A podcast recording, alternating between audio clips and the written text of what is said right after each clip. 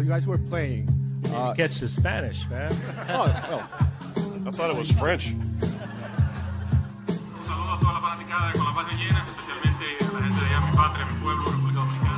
bueno, tuve la gran oportunidad y el gran privilegio de estar una temporada con José Ariel Contreras. A los fanáticos con las bases llenas. Sinceramente lo que me gustaría escuchar es un podcast que hable de, no sé, de fantasy y otros fenómenos del béisbol.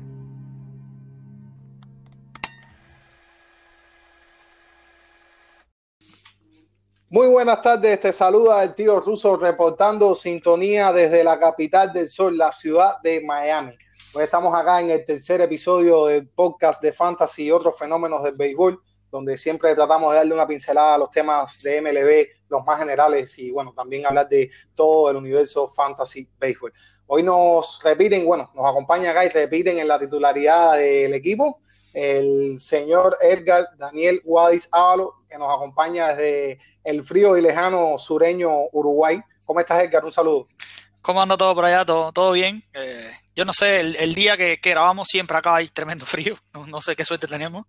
Y bueno. No te ahí vas calentando con la tapitrilla. Según la vas respondiendo, vas a ir ahí entrando en calor.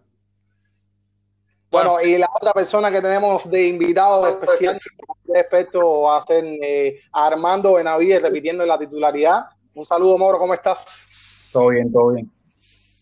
Me alegra esa efusividad, esa, ese entusiasmo con que siempre, eh, bueno, ahora es el podcast. Espero que así tengas, vayas a responder las preguntas, ¿no? Porque la última vez no estuviste muy bien. Lo, calenté. Bueno, nada, vamos a, entonces vamos a estar hablando alrededor de 60 minutos, vamos a estar con ustedes hablando sobre todo de fantasy baseball y vamos a abrir como, como ya va haciendo la rutina, ¿no? Con la trivia que dejamos en el programa anterior, eh, la misma decía quiénes son los únicos lanzadores nacidos en Japón en lanzar juegos de no hit, no carreras. Eh, ¿Cuál de los dos se atreve a responder?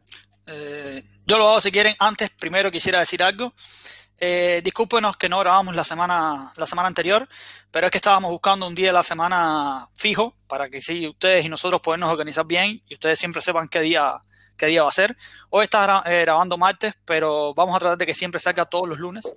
Así ustedes el martes ya pueden, eh, tienen la, la, la, información fresca para que puedan hacer los ads, los drops, como quieran decirlo. Gracias, añadir gracias por robarte la exclusiva, por robarte la exclusiva, pero está bien. Eh, sí, como le hemos comentado a algunos por interno, sobre todo nuestros escuchas fuera del micrófono, vamos a estar sacando este, este programa todos los martes, vamos a hacer un esfuerzo sobrehumano, vamos a evitar temas de responsabilidades con el trabajo, que es muchísimo, con nuestras esposas, que siempre, eh, no, siempre ocupan nuestro preciado tiempo, el mejor de ellos. Y bueno, nada, vamos a estar saliendo todos los martes, 9 de la mañana. Va a ser la cita con The Fantasy y otros fenómenos del béisbol, donde va a estar llegando acá, bueno, yo y el comité de expertos, el comité de expertos y yo vamos a estar aprendiendo muchísimo de béisbol. Edgar, entonces la trivia. Sí, eh, fueron dos lanzadores. Vamos a empezar por orden cronológico. Primero fue eh, Hideo Nomo y el segundo más reciente es Hisashi Iwakuma. Fueron los dos que que los dos. Y yo quisiera convertir eh, una, pequeña historia sobre Hideo Nomo. En la NPB, que es la liga profesional japonesa de, béisbol, el, es decir, la, el agente libre no funciona igual que en la MLB. En la NPB tienes que pasar nueve años eh, así, eh, de servicio en un club para que puedas ser agente libre y firmar con, quien quieras. si no, no te dejan. Existe otra manera que es el sistema de traspaso, que no vamos a abordar en eso hoy porque es medio largo y estaría bueno tal vez explicarlo en otro programa cuando un otro jugador japonés pasa a las grandes ligas mediante este sistema. Y bueno, el caso de Hideo Nomo es que él no quería esperar nueve años, él se sentía muy mal en, la NPB, pero no tenía otra solución, no, podía salir, eh, las, leyes japonesas no lo permitían. Y bueno, Hideo Nomo lo que tuvo que hacer para poder ir a la MLB fue retirarse del béisbol japonés. Pero causó tanta, tanto problema en Japón que inclusive la, prensa lo, lo, categorizó de traidor. E inclusive su propio padre le dejó hablar por un tiempo. Se puede imaginar el, sí, se puede imaginar lo, intenso que fue para, el lanzador japonés. Igual la historia tiene un final feliz. Eh, Hideo Nomo se convirtió en una celebridad después en Japón por los buenos resultados que tuvo en la MLB. Y en el año 2014, bueno, fue elegido para el Salón de la Fama de la NPB y ahora es uno de los inmortales del, del béisbol japonés. Así que bueno, eh, la pasó mal, pero bueno, al final, por suerte, eh, tenemos un, final feliz. No, claro, sí, no, la historia, bueno, la, el tema con toda la cultura japonesa, que, que la respeto muchísimo. Y hay muchas eh, cosas que tiene la liga japonesa que, bueno, tengo entendido que es la segunda mejor liga del planeta, eh, que son bastante justas. Incluso el campeón eh, no, no, va a playoff, es decir, ellos, no tienen, ellos tienen un sistema de playoff para una liga, pero el más importante es como un sistema de liga que tienen y e incluso existe el empate también. Son varias cosas que podemos abordar. Yo lo tengo planeado para un futuro podcast, eh, pero cuando estemos en off-season, ¿no? Es decir, cuando venga la temporada muerta, porque es un tema muy profundo que quiero conocer eh, y quiero aprovecharme Edgar, que le gusta muchísimo esta liga y podemos invitar incluso a alguna otra persona eh, que nos pueda brindar mucho apoyo en la liga japonesa. Bueno, sí, eh, tenemos a Hideo Nomo, lo hizo en el 96 y en el 2001 frente a Colorado y Boston respectivamente, y bueno, Hisashi Wakuma, que lo hizo el 12 de agosto de 2015 eh, frente a... No lo tengo acá, no lo tengo acá. ¿Tienes aquí quién fue Hisashi Wakuma? No, no lo tengo. Espérame, lo buscamos enseguida, perdone. Mientras tanto, voy diciendo quién fue la persona que, que ganó, si ganó alguien, me imagino que sí. Sí, Sí, como no, fue el, el quinto no de la historia de los marineros, un 3-0 la victoria sobre los Orioles, cierto, los Orioles en el Safeco Field, en el parque de local. Eh, bueno, el ganador fue mucho aventurado, solo uno ganó, eh, bueno, respondió la manera, de manera acertada. Gendry, una persona que comparto un grupo de WhatsApp, aquí se habla de béisbol. Eh, felicidades, hermano, es un placer compartir contigo, no solamente en ese grupo, sino también en el Fantasy. Eh, pues fuiste el único que lo respondiste, además bastante rápido, ¿no? No te demoraste nada en responderlo, tenía la pregunta bastante clara. También aprovecho para mandarle un saludo a otra persona de ese grupo que, bueno, gracias a la magia, no nos conocimos en Cuba, eh, viviendo en Cuba, pero sí, gracias a la magia de la internet, lo conozco ahora, un buen amigo también de todo este tema de Fantasy y que, bueno, fue el que me presentó a a Yendri, Julio Balsa, mi hermano, un saludo para ti también. Así que nada, eh, vamos a aprovechar algún otro saludo flash que quieran mandar para que nadie se me ponga celoso. Sí, yo tengo varios, sobre todo la Liga José Fernández. Tengo a Elan, que nos ha, nos ha brindado feedback. También tenemos a, a que la gente lo conoce por el Joey. Eh, también quiero saludar, bueno, a la Liga José Fernández como tal. No me va bien ahí, eh, no tengo, en la Liga José Fernández. no, tengo un slump generalizado. Eh, si yo les digo los jugadores que yo tengo en la Liga José Fernández, ahora para que yo tuviera. Cuéntanos, cuéntanos un poco, cuéntanos un poco, ¿cómo no? Bueno, yo tengo. Eh, mi primera ronda fue Cody Bellinger, eh, Javier Baez, Chris Bryan, Nelson Cruz. Tengo esos Javier cuatro. Baez y Chris Bryan pueden ser FA ahora mismo. sí, exactamente. Así, así, y Cody Bellinger empezó a batear hace dos días. Entonces fue como. Dos semanas, sí. sí complicado. Bellinger lleva batiendo poco. Sí, recién. Y Soroka, que era mi agarré a, Morton y a Soroka. Soroka se lesionó, Morton se lesionó. Los dos a la lista de lesionados, como no. Sí. Bueno, a mí en esa liga estamos, estamos, somos dos grupos. Sí, a mí yo recién, bueno, eh, le di un golpe a Julio, que casualmente lo estábamos comentando, y casi me, que me cuelen la clasificación para el año que viene en la primera división. Pero bueno, estoy ahí séptimo. Estoy peleando bastante bien. Esa liga está bastante reñida. Con Sergi y Daniel a la punta, le mando saludos a ambos. Eh, la compota, nuestro, nuestro hermanazo de toda la vida, y bueno, Sergi, que también es nuestro gran hermano. Eh, sí, vamos entonces a movernos de tema. Eh, un saludo a todos también. Ale, no sé si lo saludamos. No, no, no, no, le voy a saludar. Ah, le iba a decir a Ale, bueno, no es de la liga de béisbol, es la liga de NFL. También tenemos un fantasy NFL. Sí, pero yo sí estoy jugando una liga con él y me va muy ah, bien. De hecho, es 4-0 primer lugar. Que con, una liga que, bueno, que comparto con, que también juega Alfred Álvarez el gran director y CEO de Con las Bases Llenas, la página que, por la que sale este podcast. Y bueno, que le mando un saludo a todos, también estuvo ahí. En esa liga me va muy bien, Ale, creo que te ti. ahí te digo bastante duro, bueno, 4-0, pero es una liga que nunca he podido ganar. También le mando ahí saludos y a todos los que nos escuchan por allá. Eh, bueno, nada. Vamos a movernos entonces a temas actuales de esta semana. Vamos a quizás a comenzar con el mismo tema de, del no no. Tuvimos un no no esta semana. Lucas Yolito le propinó un juego de no hit, no carreras a los Piratas de Pittsburgh eh, esta pasada semana, quizás uno de los no hit más dominantes que yo haya visto. Algunos comentarios acerca de la actuación de Lucas Sí, yo anoté algunas, algunas estadísticas. Hubo una que fue muy interesante que eh, no la, no, disculpen que no la, no la pude captar bien, pero hay tipos de juegos que se llaman eh, juegos Madux no, no, no, me estás oye, ah, te robé, ah, no, mira, me estás robando mucho terreno hoy. No, pero está bien, está bien, me encanta que hayas traído eso porque fue una cosa que yo encontré súper curiosa y bueno, me alegra que vayas a argumentar de ella. Eh, no, no, no, cuéntanos qué cosas es Mouse Game. No, ese es el problema que no me acuerdo bien, pero sé que ah, yo lo tengo. fue eh, en el perfecto, en, el en el no no sé que tuvo un Mouse Game. no, no, no, disculpen, no le traje exactamente qué era. Sí, anoté algunas cosas, eh, pero no quiero robártelas, así que primero y tú. Y no, no, no, ven, ven tú y yo te espero, no te preocupes. Eh, dio 13 ponches, eh, tuvo una sola base por bolas, que era lo, interesante, y en solamente, solamente no, pero bueno, fueron 103 lanzamientos. Es el número 304 en la historia de la MLB y es el 19 en la historia de los White Sox, eh, aunque es el primero que lo consigue con, con doble dígitos de, ponches. Y es el primer juego, primer no hit no run o juego perfecto, lo que sea, desde que lo hizo Philly Humber eh, estoy hablando específicamente de, los, de, los, de los White Sox. Sí, sí. sí. Philly Hombre dio, un juego perfecto, sí, me recuerdo. Juego, perfecto. Sí, no, a ver, esto les comentaba que fue uno de los, de los juegos más dominantes. Yo entiendo que la escuadra de, de, los Piratas, bueno, es bastante débil. Este año se han presentado con una alineación muy floja, pero aún así, ¿cuántos juegos no han pasado por la historia, señores? Y Yolito logra la hazaña. Eh, ha estado intratable. He comentado fuera del micrófono con muchos de ustedes de acerca de, bueno, el futuro sayón de la Liga Americana.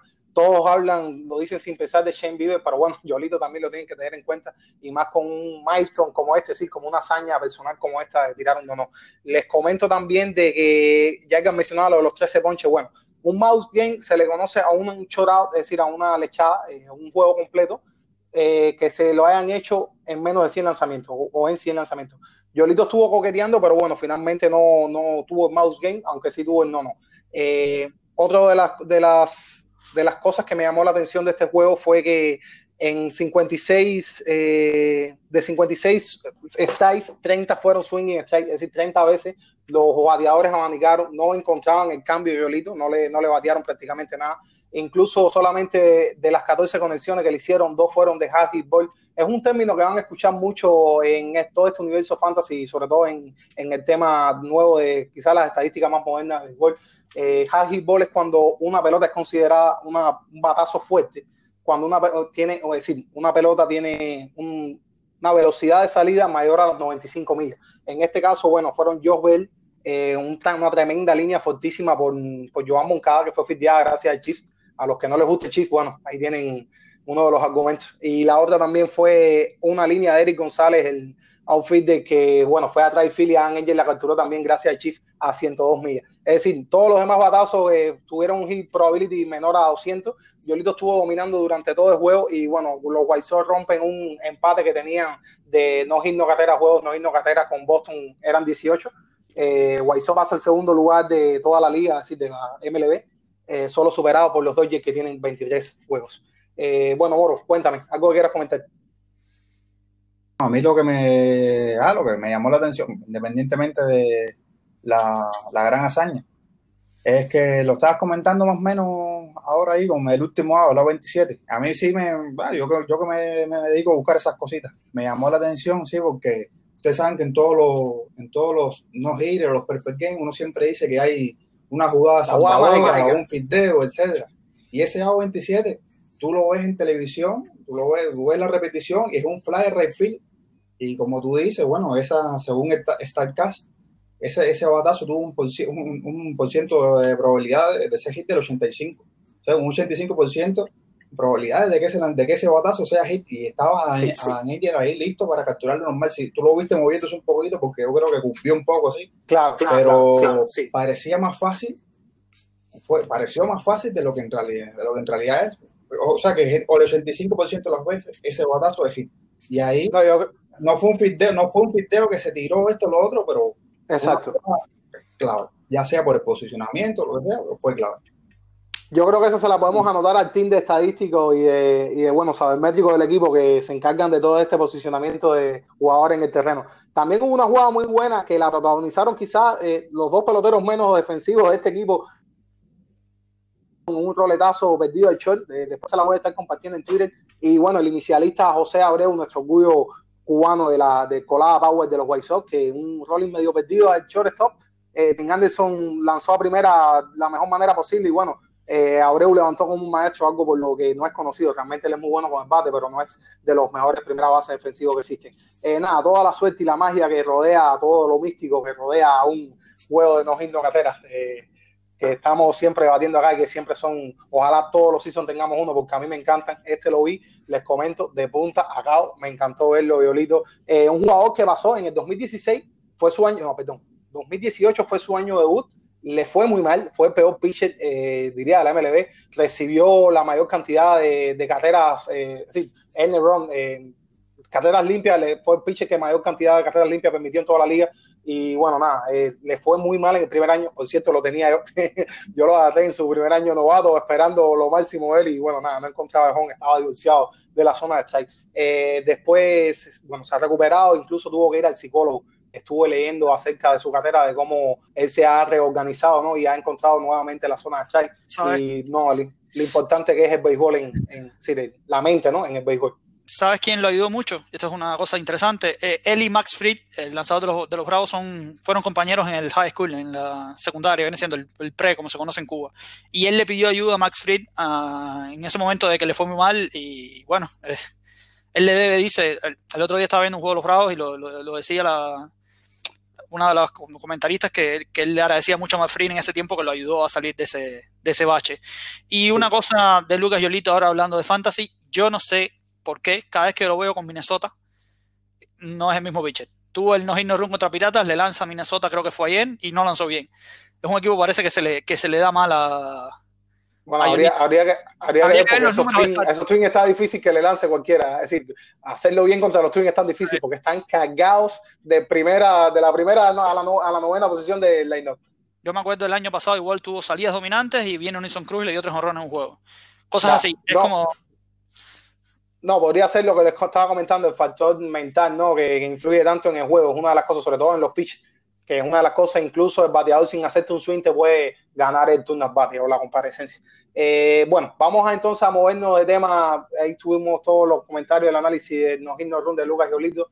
Vamos a movernos entonces al tema de el waiver wire. ¿Qué cosa es esto? ¿Por qué les quiero comentar?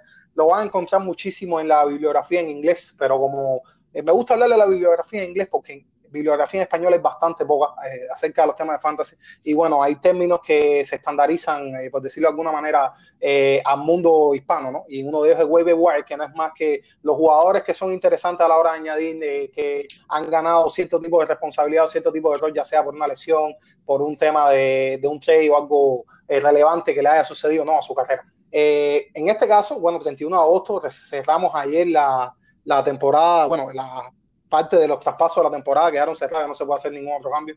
Eh, tuvimos muchísimos cambios interesantes. Yo quiero esta vez, para que Edgar no me robe el protagonismo, gracias Edgar, eh, voy a traer el primer cambio a la mesa y vamos a estar comentando de quiénes ustedes creen que han sido los ganadores y los perdedores con respecto siempre, bueno, a fantasy y también a temas generales de la MLB. Yo creo que el cambio más sonado de, este, de esta season ha sido el de Mike Clevinger, eh, un ace, un ace de, de, los que tenemos ahora, diría yo, de los top 10 de los pitchers, un lanzador que me encanta verlo lanzar, me recuerda mucho a The Freak, Tim Lincecum, por allá, por aquellos tiempos de, de los gigantes de San Francisco, un lanzador con un wind muy explosivo y que, bueno, nada, poncha muchísimo y es muy divertido ver. Yo creo que le ha venido, le viene bien este cambio, sale de toda la mala eh, ambiente, del mal ambiente que tenía en Cleveland ahora mismo.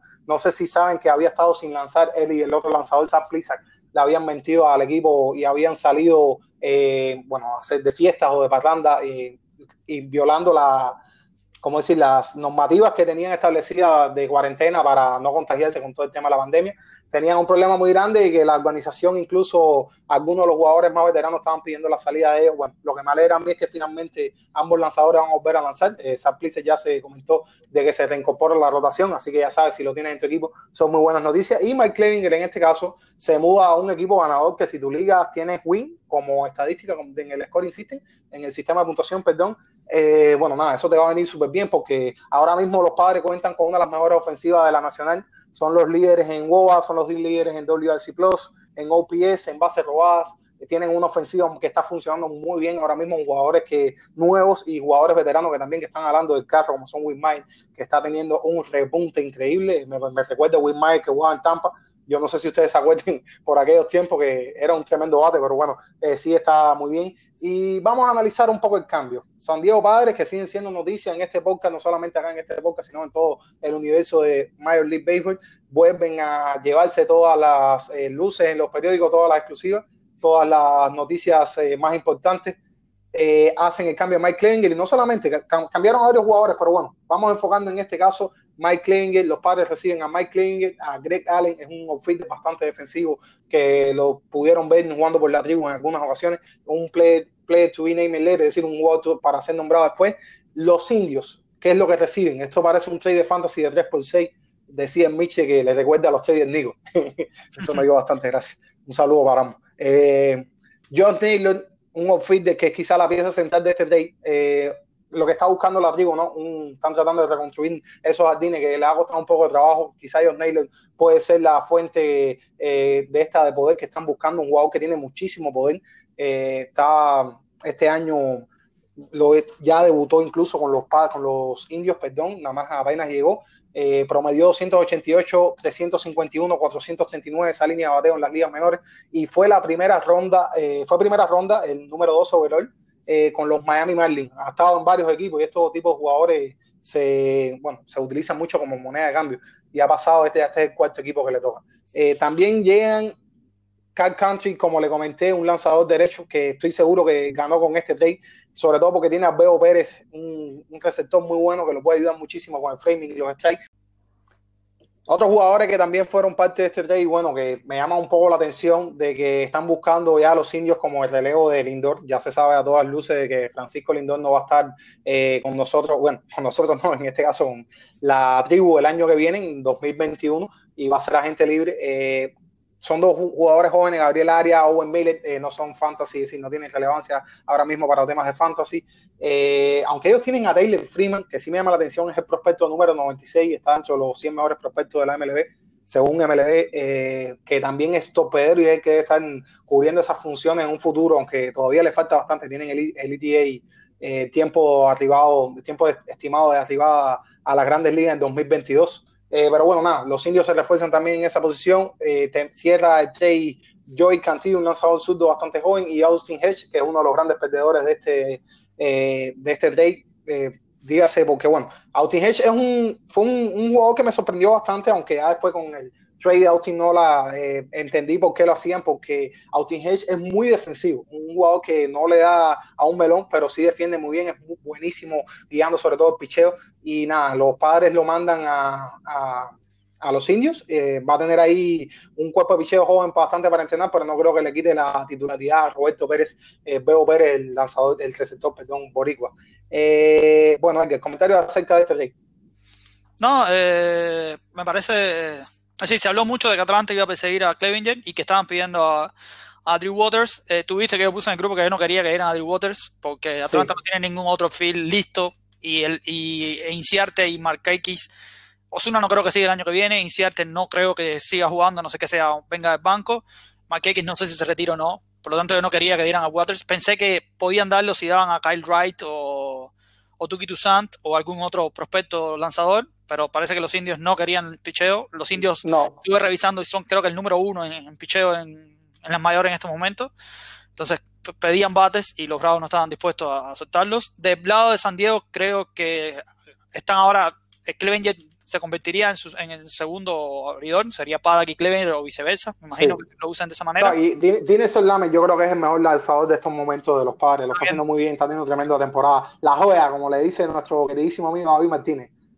Yo ahí lo que, lo que veo es que va a una división creo que no sé si se batea más o menos, no, tengo los números, pero eh, ahora se enfrenta a Dodgers y Colorado en Colorado. Arizona en Arizona es medio. Tiene que visitar Denver. Sí, tiene que visitar Denver. Eh, y bueno, a, la misma vez también gana como que Petco Park, que es uno de los estadios friendly here, de, eh, perdón, pitcher, pitcher friendly, que sí que es amigable para los pitchers.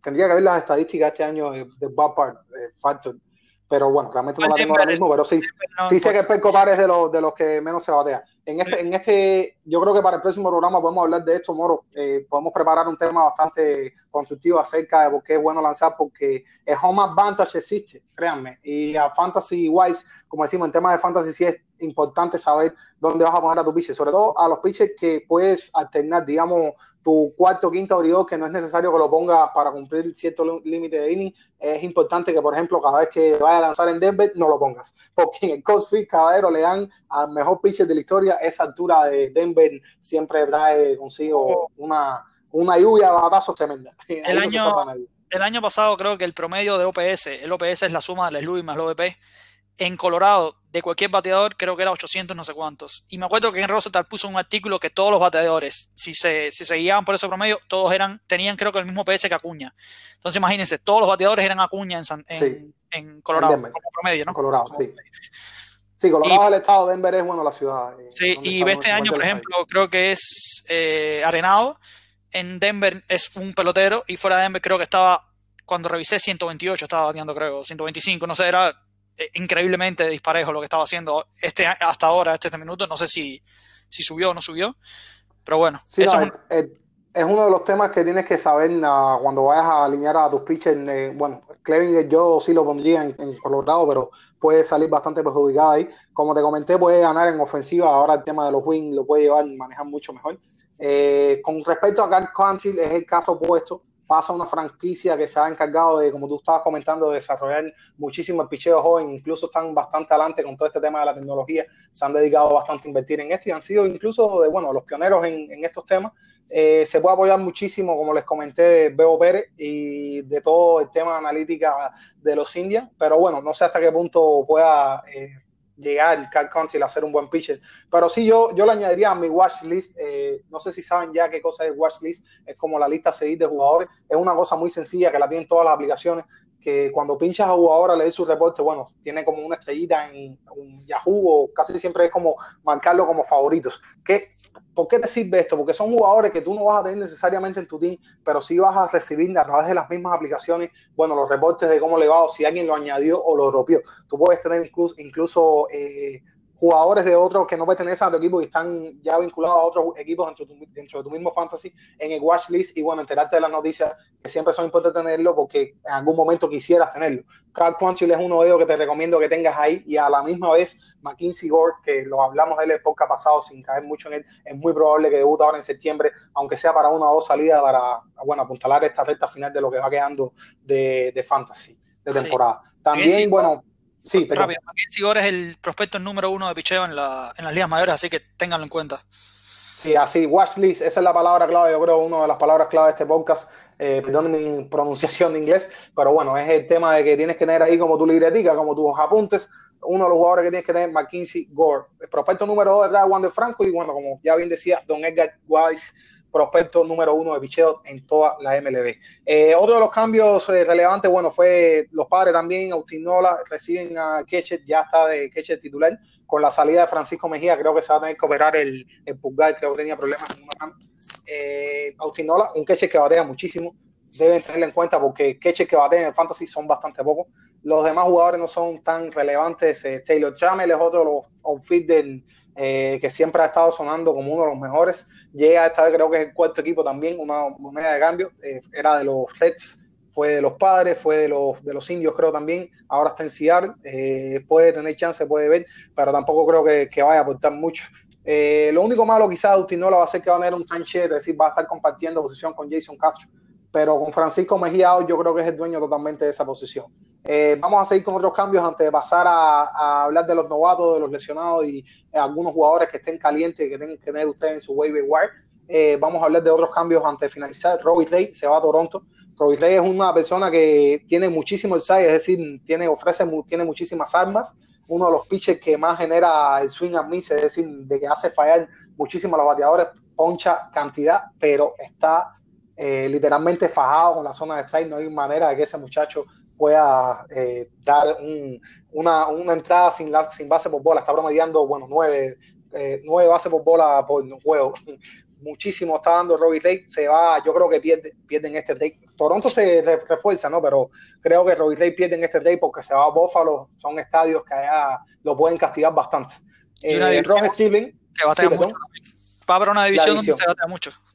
Sí, la división también se batea mucho. Roger Stribling se va a Toronto, se refuerzan. Aquí el gran ganador, escuchen, Moro, un play que estuviste hablando el podcast pasado, Tony Donsolin, es el que más gana aquí porque creo que lo van a incluir en la rotación con la salida de Roger Stribling, que es muy buen pitcher también, puede estar aportando, consumiendo muchas entradas por allá por Toronto.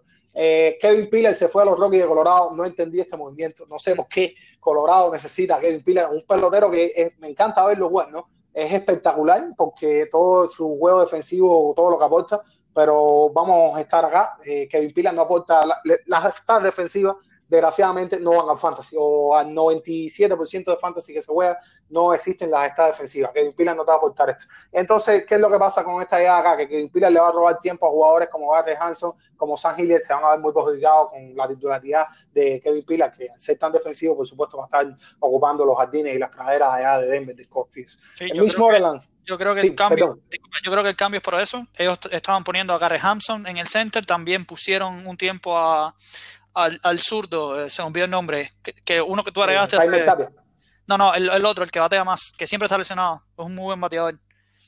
Ah, no me acuerdo. Eh... 20, 26 creo que es el número, no, no me acuerdo. Es un zurdo bateador, siempre se le pasa había lesionado, también estuvo jugando center field. Eh, creo, eh, sí, ya el right field, se me olvidan los nombres ahora. ¿Cómo se llama el, el right field? El Charlie de la, Charlie Lamar no, está para jugar Salto. Charlie Lamar no está para jugar center field, así que para mí están buscando defensa. Creen que en Colorado, como todo el mundo sube los números, puede subirlo. Imagino que va a ser el cambio por eso. Es mi opinión. No, no estoy hablando sí. sobre números. No, no, evidentemente ellos están buscando de defensivo. Ya incluso ellos dan como titular a Kevin Piren en el center field. Eh, right field, sí, como tú bien comentabas, está Charlie Blanco y bueno, el left field va a estar Raymond Tapia, que también estuvo. Este ha ido ganando atención a Raymond Tapia, ha ido ganando David su protagonismo. David era el número que se me olvidó. Oh, David Doll, claro, sí, claro, no, David Doll lesionado es malísima esta temporada, ha arrancado bastante mal, un pelotero que bueno, no lo esperaba con muchísima ansia esta temporada, lo rasteé en bastantes ligas y bueno, de los picks que me ha salido bastante mal. Eh, sí, bueno, Kevin Pilar, Mitch Moreland se fue a los padres, eh, Moreland que lo venía haciendo muy bien con Boston, eh, ahora pierde bastante relevancia, va a ser Platoon ahí detrás de Eric Hosmer y bueno, los, jugadores, los juegos que puede ocupar DH como el jugador designado. Eh, el que gana acá es Bobby Darby, no sé si saben, es uno de los principales prospectos de Boston. Yo, un jugador que no quisiera tener el watchlist, lo quisiera tener en mi equipo. ¿Qué pasa con Bobby Darby? Es un jugador como titular y nos dejó, nos dejó a ver el tipo de jugador que es en el primer juego batió de 4-2, un rondo ponche, fue los dos turnos que falló. En el segundo juego se fue de 4-0 con 4 ponches, no tocó la pelota. Este es el clásico slogan que va a subir, pero bueno, en Boston le tienen mucha fe, un muchacho que me gusta bastante. Y si sabes manejar este tipo de jugadores, como son, digamos, como Miguel Sano, este tipo de slogan que se ponchan bastante, pero cuando tienen una buena racha te aportan muchísimo a tu fantasy. Yo creo que Bovidad va a estar en este radar, quizás eh, un poco mejor, pero lo que sí puedes estar seguro es que tiene muchísima fuerza y que te va a estar jugando en las esquinas, ya sea en la primera o en la tercera base, es el que más gana. José Martínez se va a los Cops, aquí gana José Martínez, ya estaba de titular. En Tampa, Caballero, se juega un béisbol, eh, yo creo que del siglo XXII, ellos están en otro nivel, ahí juega, siempre te cambian el line-up, siempre están buscando el line-up más óptimo, entonces esto perjudicó mucho a José Martínez, que es uno de los jugadores que más cariño le tengo, eh, digamos, desde los tiempos que estuvo en los Cardinals bueno, se va a los Cops, ya es el designado titular, lo están dando en casi todos los equipos como el, designado, el bateador designado titular. Trevor Rosendahl, G. Rose también se va a los padres. Aquí vamos a estar hablando de un nuevo grupo de cerradores que están con la ausencia de Keith Yace, que fue el mejor cerrador del año pasado. Eh, van a estar cerrando, bueno, Drew Pomeranz y Emilio Pagan junto a Trevor Rosendahl. Yo realmente me voy a quedar con Rosendahl, eh, lo tengo en muchas ligas porque creo que la experiencia que tiene y bueno, el trabajo que hizo con Mike Martini en, en, los Royals le ha ayudado muchísimo a recuperar sobre todo ese, esa, ese poder en la recta, ¿no? Que tiene Rosendahl y estuvo ofreciendo bastantes ponches por allá por la por su estadía en Kansas, eh, le tengo bastante fe, así que sí, como no, te puede aportar bastantes, te puede aportar algunos salvados.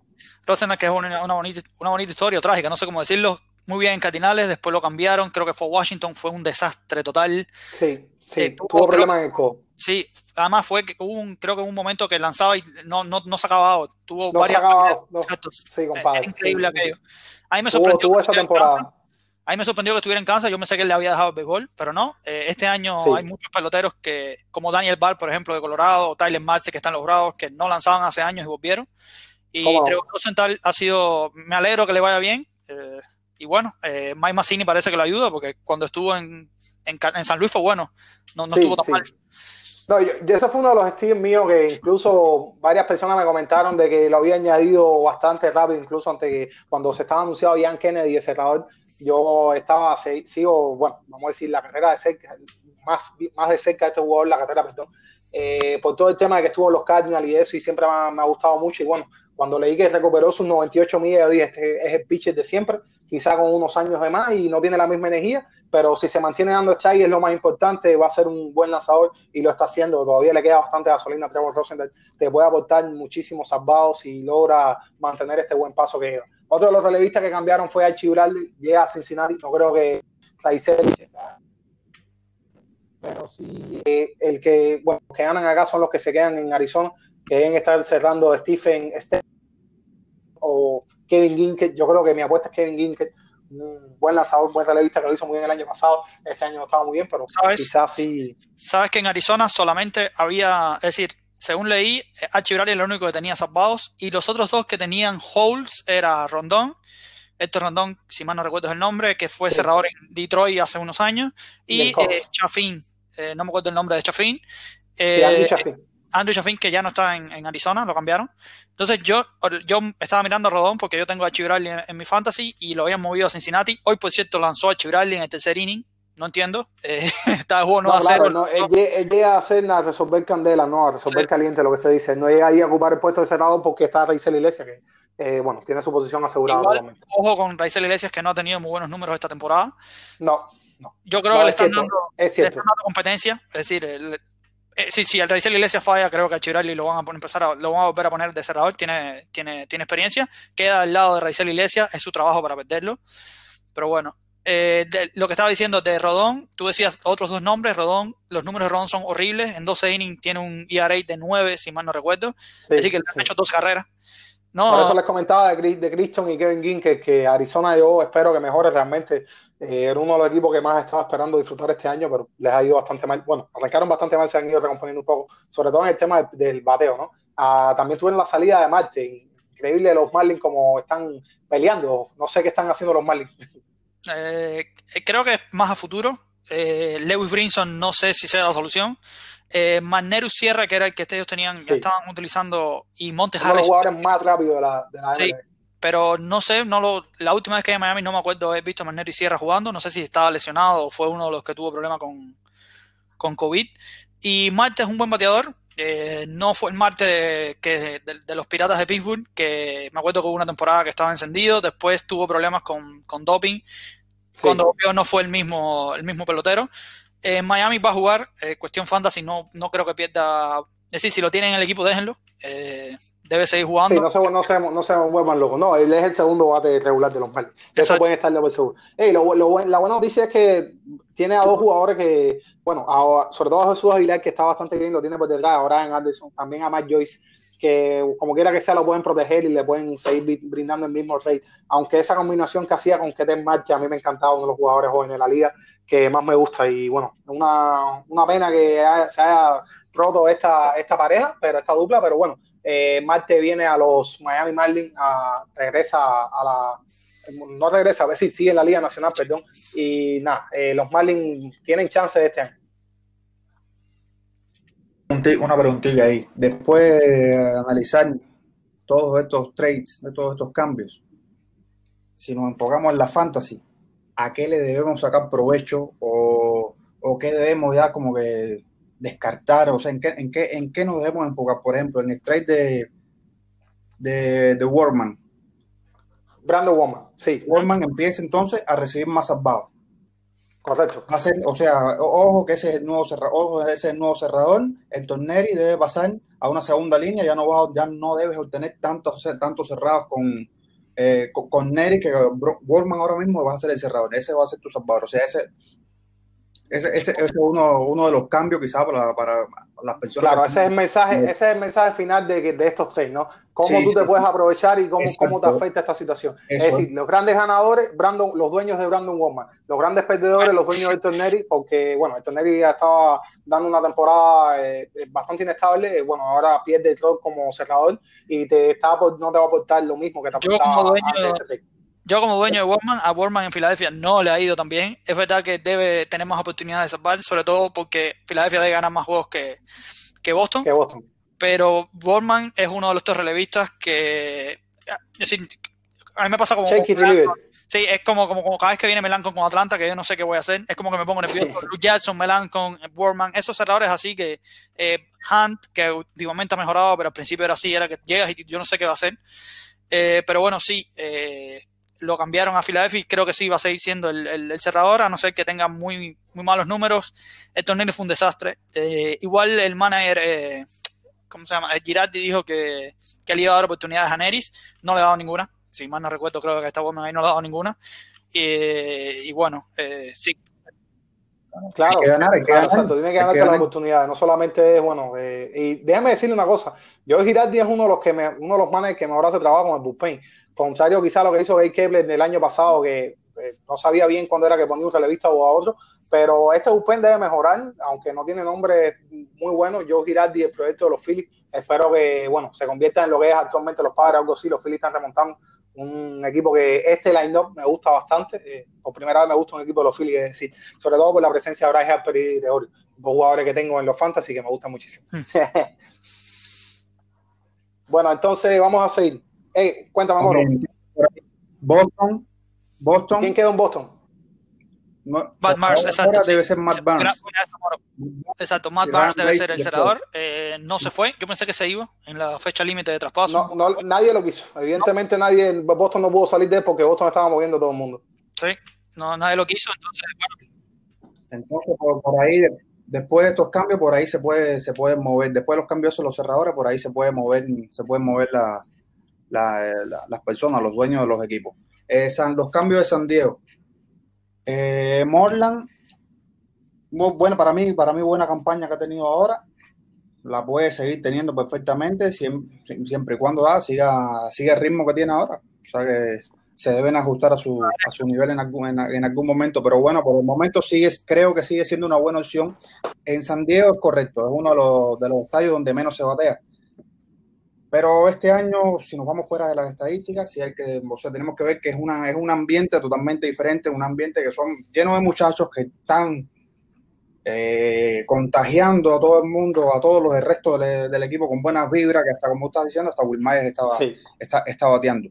Entonces, quizás Morla, si se aprovecha de eso, o sea, si sigue con ese, con el hype del equipo, puede seguir rindiendo. Morland sí, para mí actualmente sigue siendo una buena opción para tener en los equipos, incluso se va a San Diego, pues sigue siendo una buena opción. Siempre manténgale un ojo, pero sigue siendo una buena opción.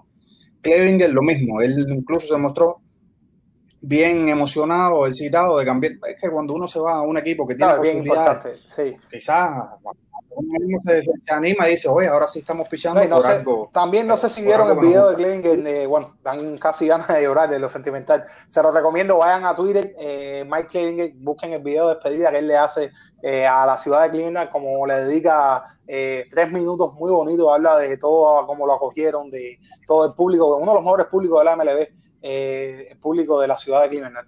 y bueno, nada, fue un tema bien bonito y sí, Clevinger llega ahora a los padres de San Diego. Continúa, Moro.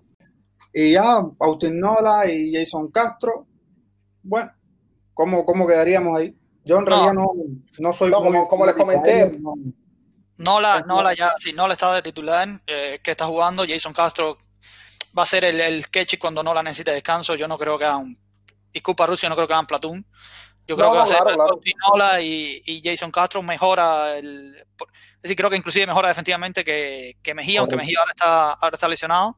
Eh, traen a Jason Castro y sacan a Hedge porque me imagino que el Cleveland estaba pidiendo un segundo, estaba pidiendo un catcher, me imagino, el, el, cambio, y por eso traen a Jason Castro para tener la, la pareja de, de, catcher. Son dos, eh, Jason Castro es un buen catcher defensivo. Nola, no, no disculpen, no me sé los números defensivos de, de Nola. No, bueno, ofensivo sí, es que es lo importante a tema de fantasy. Exacto, a tema de fantasy, ofensiva sí, defensivo, sí, pero estoy hablando más bien de, la, de parte de MLB, de parte del equipo, me parece claro, que se Claro, puede... lo que va a representar si puede robar turnos a bate o tiempo sí, de juego. Sí, Nola es una buena sorpresa este año, yo no sabía que bateaba tanto. Sí, eh, Sí, y bueno, sí, yo considero que lo deberían seguir teniendo. Y de nuevo, no sé si los padres terminaron toda la serie con Denver, pero si va a Denver, te aporta. Sí, claro, claro, te va a aportar, sí. Ok, vamos entonces a seguir moviéndonos de tema. Vamos entonces a buscar ahora los peloteros más calientes, algunos eh, que no son de los más comunes, ¿no? Los que te puedes encontrar en el waiver wire, en tu eh, free agency, en tu bolsa de jugadores libres, como le quieras llamar. Eh, algunos nombres que puedan traer, Moro, Edgar, cualquiera de los dos que quiera hablar primero. Bueno, yo ahora apunté cuatro. primero es Brandon Belt. Eh, Estamos mirando los números de la, de la semana pasada. Brandon Belt tuvo una línea de 429, 520 y 905 de Louis, casi nada. Eh, Jesse Winker de los Cincinnati, que lleva varias semanas encendido. Este, si no lo tiene en la liga, agréguenlo ya. Eh, es increíble lo que ha bateado ese muchacho. En la semana pasada bateó para 3, 333, 379 y 852. Tuvo 9 Sí. hits, eh, 4 jonrones y 7 impulsadas. Es No, increíble. está calentando la blanca, sí, está calentando la pelota ese muchacho. Evan Longoria, que estuvo, que estaba bastante eh, libre en, lo- en los fantasy, el roster no era tan alto. Eh, batió para 4.35, un OVP de 4.80 y un slugging de 6.52. Tuvo 10 hits, eh, un jonrón y 5 impulsadas. Y el último nombre que quiero dar es el de Andrew McCutcheon, de los Philadelphia. Eh, batió 4.35, 4.58 y 7.39. eh, conectó 10 hits, eh, dos jonrones, impulsó 6 carreras y robó eh, dos bases. Son los cuatro nombres Sí. que tuve la semana pasada que anduvieron, que Par anduvieron de, hot. veteranos, par de veteranos que andan bastante bien, que están repuntando. Sí, par de veteranos, exacto. Y Longoria estaba bastante libre. McCutcheon creo que no tanto, pero Longoria sí. Eh, así que tal vez pues, No, Longoria, Longoria debe estar libre ahora mismo en tu liga. Si estás buscando algún repunto ofensivo, es uno de los que yo lo tengo. brindar. Sí, en la liga de nosotros yo lo tengo. Tengo la, a, a Longoria tengo Winker también. Sin embargo, el nombre que más me causa, eh, de- que más me llama la atención de esos que mencionaste es el de Brandon Bell, un jugador que siempre se ha esperado mucho más de él. En este caso, eh, está teniendo una season, digamos, saludable, healthy, por primera vez en tiempo, porque eso es lo que pasa, que le cuesta mucho eh, adaptarse a la liga, ¿no? Cuando tiene algún problema de salud o algo así. ¿Algunos otros comentarios que quieras brindar, De Belt, sabes que yo lo iba a agregar y no lo agregué porque iba contra muchos surdos esta, esa semana. Yo vi a Belt, lo miré y no lo quise agregar porque iba con surdos y a los surdos no le bateaba bien. Y batió 4.29, es decir que obviamente me confundí. Pero bueno, eh, se Cuando calentó. está, cuando, cuando está eh, caliente, está caliente. Eh. Zurdo que no cree en zurdo, moro. Eso fue No, una eh. frase del, del mítico primera base de los industriales, Alexander Majeta. El zurdo que no cree en zurdo. Cuando uno está caliente, es exactamente como dice Moro. Le da lo mismo el pitcher que le ponga adelante, le da lo mismo la mano que lance, como si lanza con los pies. Esos tipos de racha hay que aprovecharlo. A ver, eh, Brandon Bell es uno de los que está encendido. E incluso he visto que han hecho algunas modificaciones en el ATT eh, Park, el estadio de los gigantes, con el tema de la, de la reja, ¿no? Del muro. eh, que ha estado beneficiando a los bateadores. No sé si saben, el AT&T Park es el, el estadio que menos se batea en las grandes ligas. Sí, pitcher friendly. Muy pitcher friendly. Sí, sí, muy pitcher friendly. En San, eh, San Francisco. San Francisco. sí. Moro, ¿tienes Ah, algo? Sí, sí. Sí, a ver. eh, eso que están diciendo, bueno, lo que estamos hablando de cuando está caliente o está caliente, cuando da la racha. Eso, eh, historia, historia larga, corta, eso, eso es un estudio que se hizo que ha demostrado que ah, es, es más, o sea, es más complicado que lo que voy a decir, pero bueno, la cosa es que el estudio básicamente se llama así, lo hizo, lo hicieron los, los monstruos, Tom Tango esa gente. When you're hot, you're hot. Cuando tú estás en un fire, cuando cuando tú estás para batear, tú estás para batear y, y vas a batear. Entonces, entonces vamos, vamos a enfocarnos un momento rapidito en el- a, qué, a qué jugadores que están on fire, para decirlo así, pueden agregar. Eh, Claro. Ustedes, ah, para los que son nuevos, quizás pod- podrían fijarse como una, en, una de las, en, la tab- en las tablitas cuando ustedes van a buscar a los jugadores, el porcentaje de personas que ha añadido a, a, a los jugadores en, to- en todas las ligas. Hay una cosa que tienen que tener en cuenta, por ejemplo, el caso de Jesse Winker, que decía que Jesse Winker sí es uno de los que más ha empezado, ha empezado a reventar la pelota de, de hace unas semanas para acá, pero la gente se ha dado cuenta de eso y los ha empezado a añadir, así que posiblemente en muchas de las ligas ya no esté disponible. Entonces, vamos a intentar enfocarnos, eh, añadir algunos jugadores que estén, por ejemplo, 40% hacia abajo, eh, añadidos en las ligas, o sea, voy a intentar Excelente, excelente, la, sí, cómo la probabilidad de que en las ligas de ustedes hay muchos, hay quienes juegan con cinco equipos y quienes juegan con, con, con 12, entonces quizás en algunos están, pero bueno, voy a intentar, intentar aumentar las probabilidades de que, de que estén disponibles. Uno de los jugadores que quizás que ha empezado, o sea, que ha estado, que ha estado caliente en estos últimos días mi- Miguelito Cabrera. Este aproximadamente tiene un 15% de, de, de según, según estoy, según, según vi en, en Yahoo, en las ligas de Yahoo, por lo menos. Entonces, Miguelito le, ha empezado a conectar bien la bola. No, quizás no te va a dar muchas impulsadas, muchas anotadas, muchos controles, porque bueno, ya está viejito y las impulsadas, porque bueno, hace falta tener un equipo eh, Sí. que se envase. un equipo que te respalde, para decirlo así, en la parte de adelante de la alineación para tú poder traerla. Pero sí, si estás buscando, por ejemplo, averaje, eh, subir, más, subir, tu, subir tu promedio de bateo de los bebés, este Miguelito puede que sea una ayuda. Si no tienes a muchos, si no tienes a nadie, Miguelito puede ser. Se estaba mucho, creo. Si van a Sí, Cabrera. Depende de la liga, o sea, depende de la liga, tengan en cuenta también eso también. claro, Pero- sí. No convenía por eso. Pero bueno, nada. ten- simplemente téngalo, téngalo en cuenta. Verás que te puede decir, está ponchando, o sea, valóralo. Mucho, hay muchos lugares que se pon, que se ponchan, pero tú te, pero te, te gustan porque te dan tres o tres honrones en la semana, algo así. O sea, siempre tienen que valorarlo, ténganlo en cuenta sus veces. Claro, siempre tienes que ver los ajustes que le tienes Sí, que hacer sí. a tu equipo según el jugador que tú estás añadiendo. Exacto, me, me voy a batir 500, voy- me va a dar 500 esta semana, se me va a ponchar no, eh, 10 12 veces, me sirve, no me sirve, bueno, o sea, más o menos. Miguelito es una buena opción de las que, o sea, una opción de las que pueden, de los que deben estar libres y ustedes pueden agregar Longoria, Edgar Orlando también de él, es una opción también para mí factible. Otro que para mí, eh, muchacho, muchacho bueno, pero ya este quizás está, quizás ya lo, ya lo, ya lo cogieron, quizás no, eh, Ryan Moncaso de, Sí, Orioles. de Baltimore. Échale unos muchachitos ese que anda bien, que anda bien y todo- todos esos de, de Baltimore son jovencitos y tienen ganas de No. comerse la bola y están jugando. Exactamente, sí. Era uno No, de los más Baltimore- agregados en Cuenta, ¿Cómo? cuenta que sí, perdón. No, Moncastle, que era uno de los jugadores más agregados en Yahoo. Creo que llegó a ser el primero. Ah, ah, bueno, ahí está y, y, o bueno, ten- ténganlo en cuenta y Sí, ojo a la Este- generación de jugadores de Baltimore que va a empezar a salir de, están, tienen un far system, bueno, lo han empezado a mejorar. Y este es uno de los jugadores, Audley Rushman, que es otro que debe estar debutando también, son de los que más deben estar aportando a los temas de fantasy. Eh, Mountcastle está muy bien, gracias Moro por mencionarlo, perdóname que haga la pausa ahí, es uno de los mejores prospectos que está ahora mismo jugando en Baltimore y que es uno de los que yo estoy persiguiendo en todas mis ligas. el otro, eh, ah, bueno, Brandon Bell, ya que habló de Brandon Bell también, considero que es uno de los que tienen que seguir echándole un ojo ahí, pueden agregarlo, estaba, ha bateado muy, muy, muy, muy bien. Ya los últimos días más o menos bajó, pero imagínate tú, llevaba una racha buenísima. Y así todo, está batiendo a- a- por encima de 400 aproximadamente. Candelita Iglesia Moro. No sé si lo tenías. No, Sí. no, no, no le, no le eché, no le, no le echado Carlito, lo que pasa es que ha estado teniendo problemas de salud, pero, pero ha estado bateando una, una barbaridad este año. Está por arriba de 400. Lo tengo en una de las ligas. pues, En las dos. Creo que lo tengo en las dos. Tengo Candelita Iglesia. Lo haré esta semana. Así que lo, debe estar libre. Y, Sí, no, bueno, no, uno de los nombres más conocidos por la ofensiva.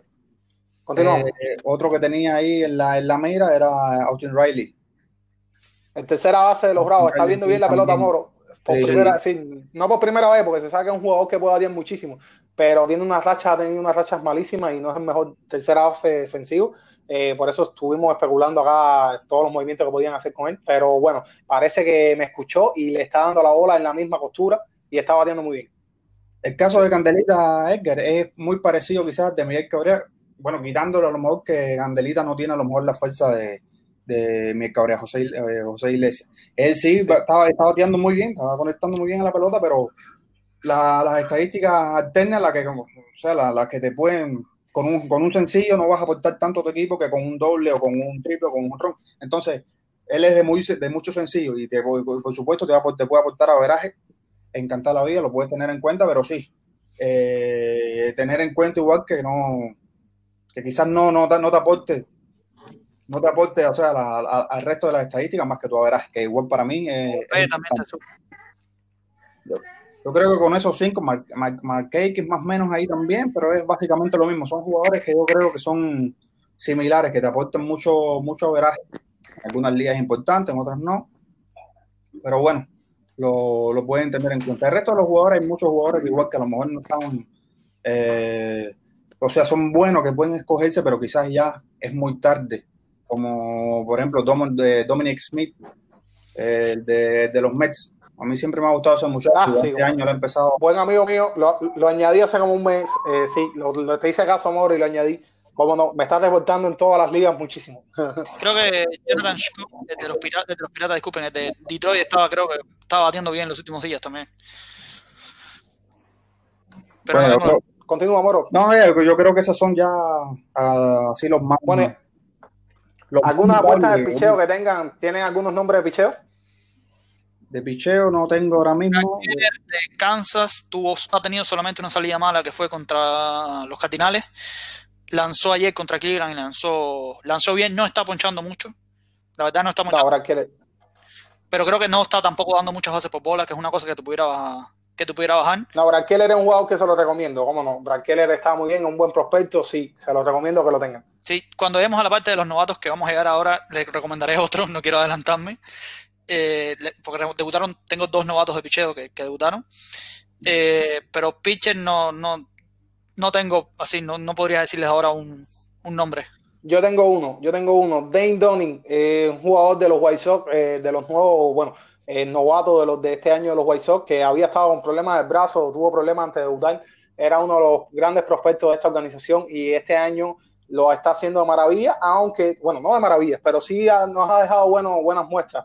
Eh, tiene 14 ponches y solo dos hace por bolas en dos salidas, aunque han sido, digamos, contra alineaciones bastante débiles, como es el caso de Detroit y de los Kansas, pero sí lo ha hecho bastante bien, 14 ponches y dos hace por bolas, ha mostrado stuff, es decir, eh, tiene un slider bastante convincente y que la combina muy bien con su recta. No es un pitcher rápido, no es un pitcher que va a hacer una actuación maravillosa, pero bueno, sí está en un equipo ganador, como es Chicago White Sox, y puede estar consumiendo entradas en la rotación. Ya le dieron cuatro entradas y cinco entradas en sus dos eh, salidas anteriores. Dane Donning, algo que comentar, no sé si lo tenían, no sé si quieren comentar. No lo tenían, no, no, no, no lo tenían, no. Lo, Sí. lo- no, no me acuerdo, creo que ni lo agregué que en su momento, así que no, no, no lo tenía. Ya, también está uno que lo, que lo ha hecho bien en sus dos últimas salidas y que puede tener un remonte. Fíjense, esto es como un Hail Mary en el, la, en la, en el fútbol americano, ¿no? Un long shot, un, un, no sé, un ticket de la lotería. Eh, Jay Happ eh, ha tirado dos buenos juegos, sus últimas dos presentaciones ha estado bien. Lo había hecho bastante mal previo a eso, pero bueno, eh, lanzó, le, lanzó un buen juego a Boston y le lanzó una salida de calidad a los New York Mets en la última presentación que tuvieron, que lograron ganarle los Yankees, que iban bastante mal dos carreras por una fue seguro, lo recuerdo.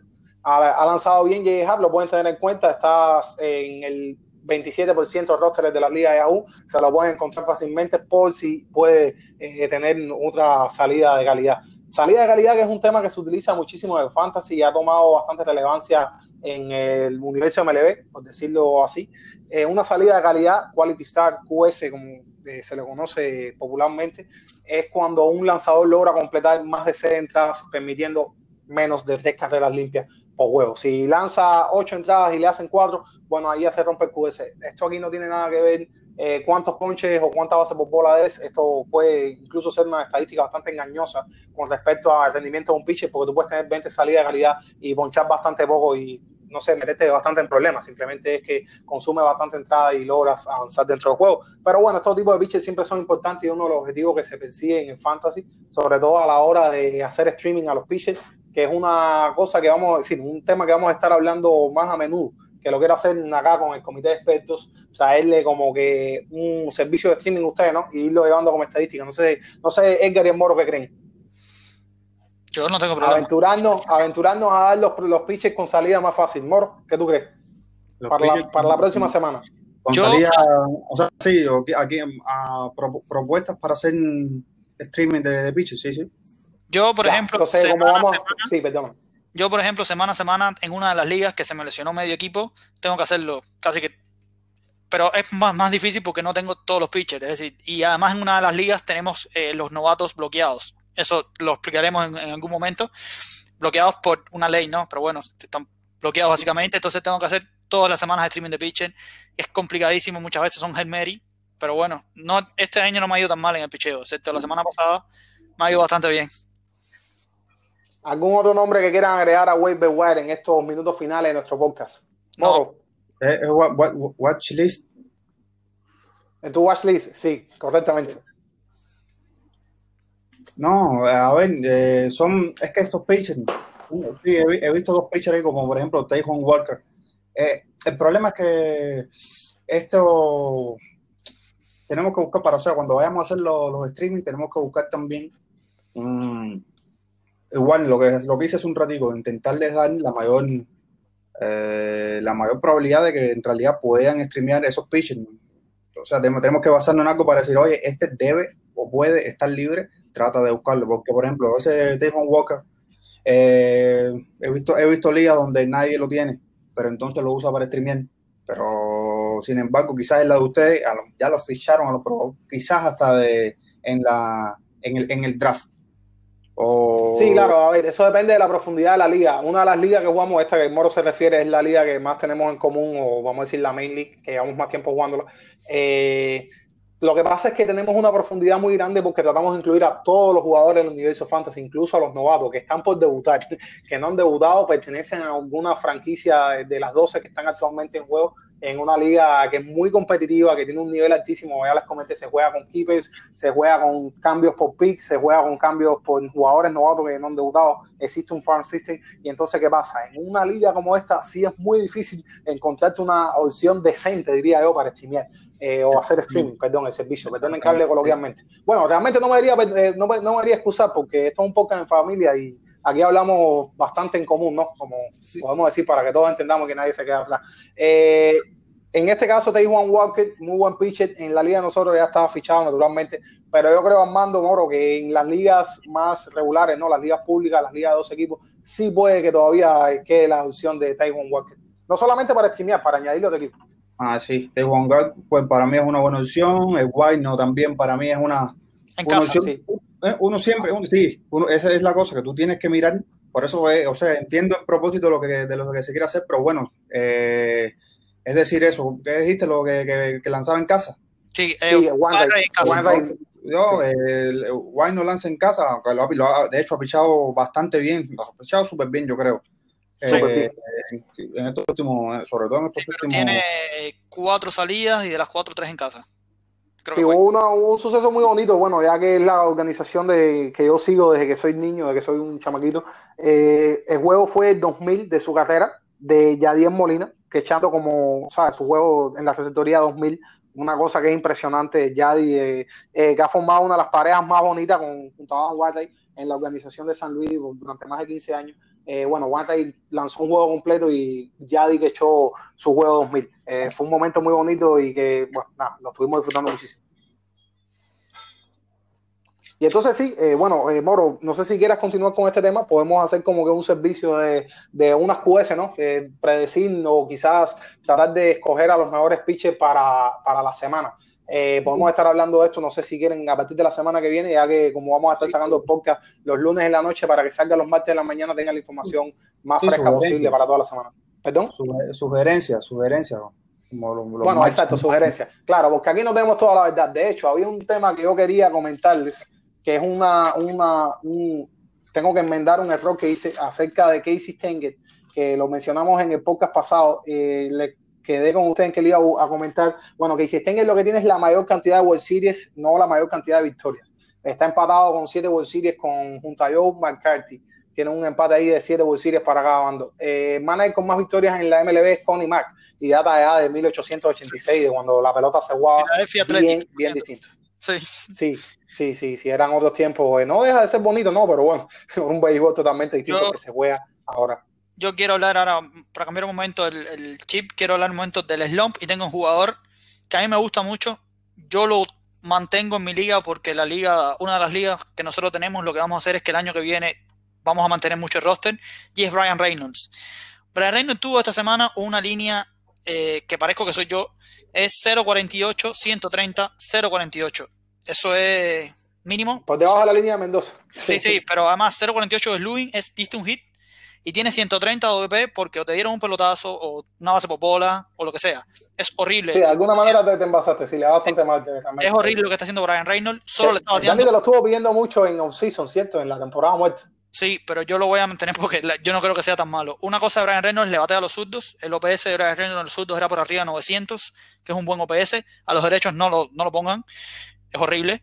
Pero en una liga tan corta, si ustedes no lo mantienen, ahora mismo Brian Reynolds, no sé qué le pudieran.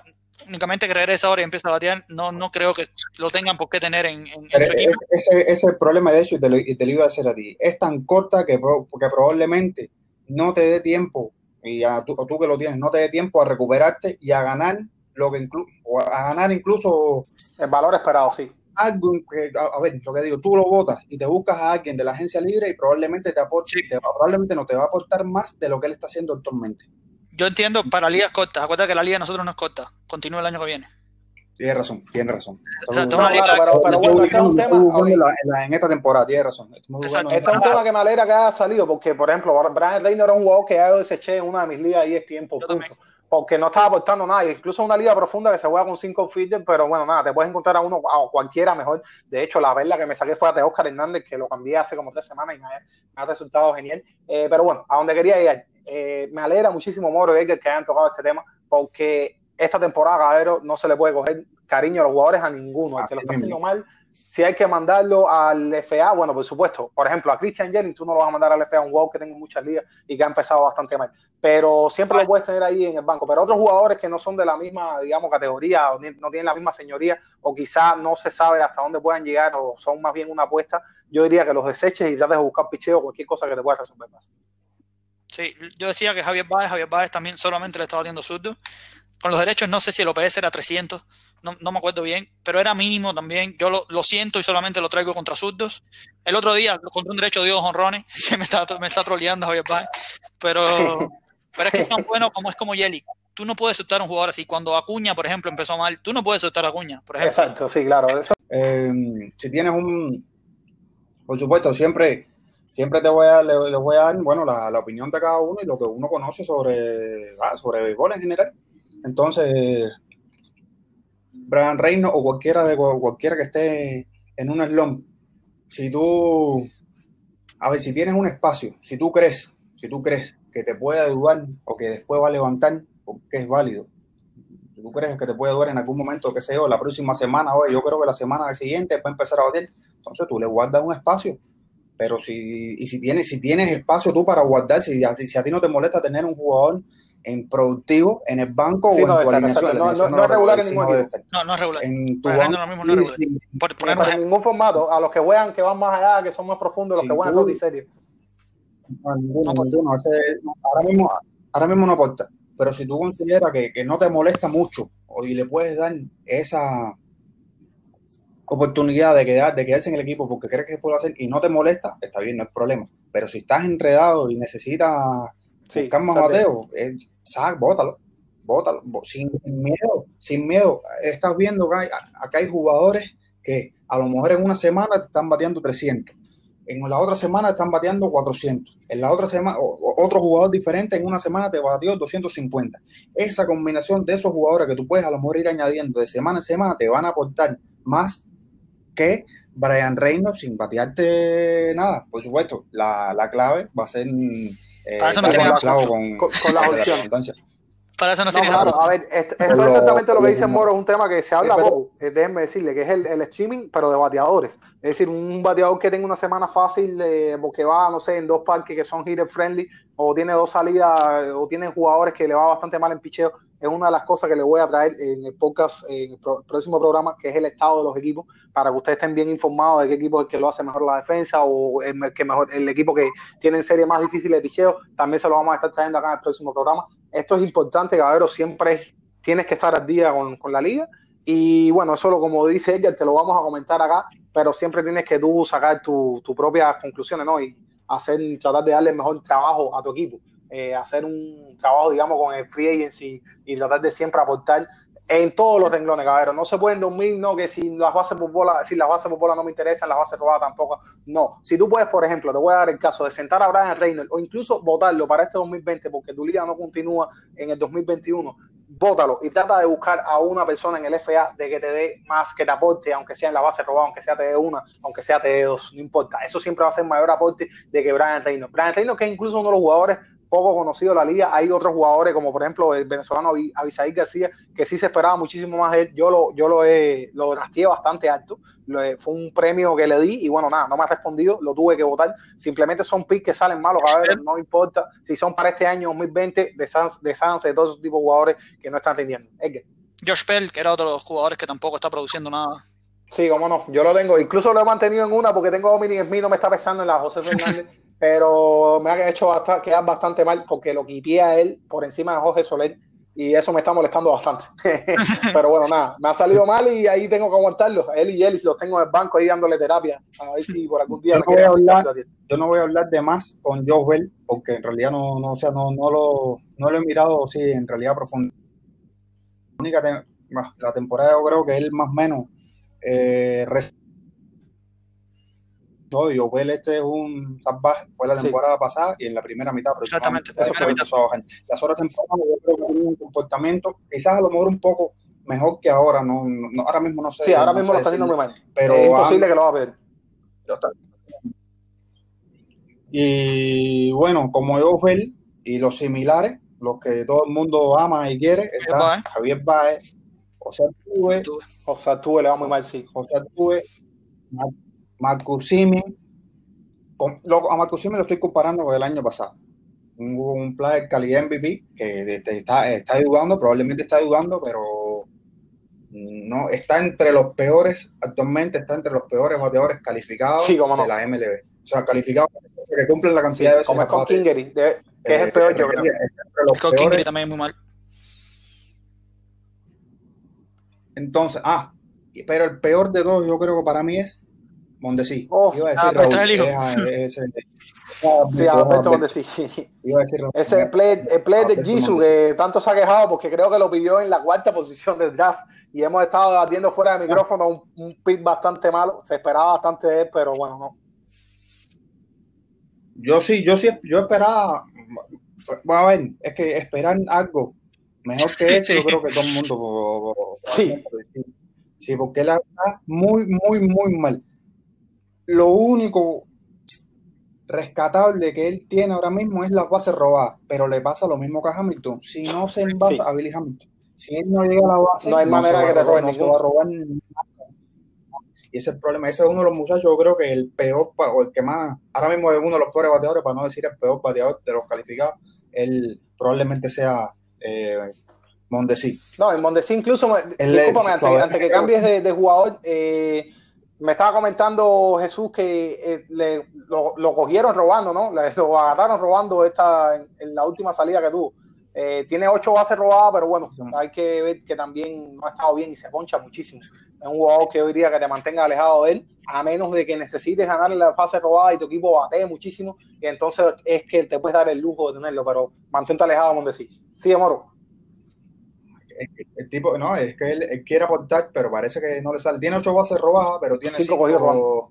Exacto, lo que yo Entonces, probablemente si yo, si nosotros miramos estadísticas avanzadas, este, este número este número negativo, probablemente no sé decirle, pero probablemente este número negativo, me refiero a sí. cuadro, etcétera. Sí, no está eh, aportando. Este, no, no, está, muy bien. Entonces, ese sí es otro de los que ustedes vivieron.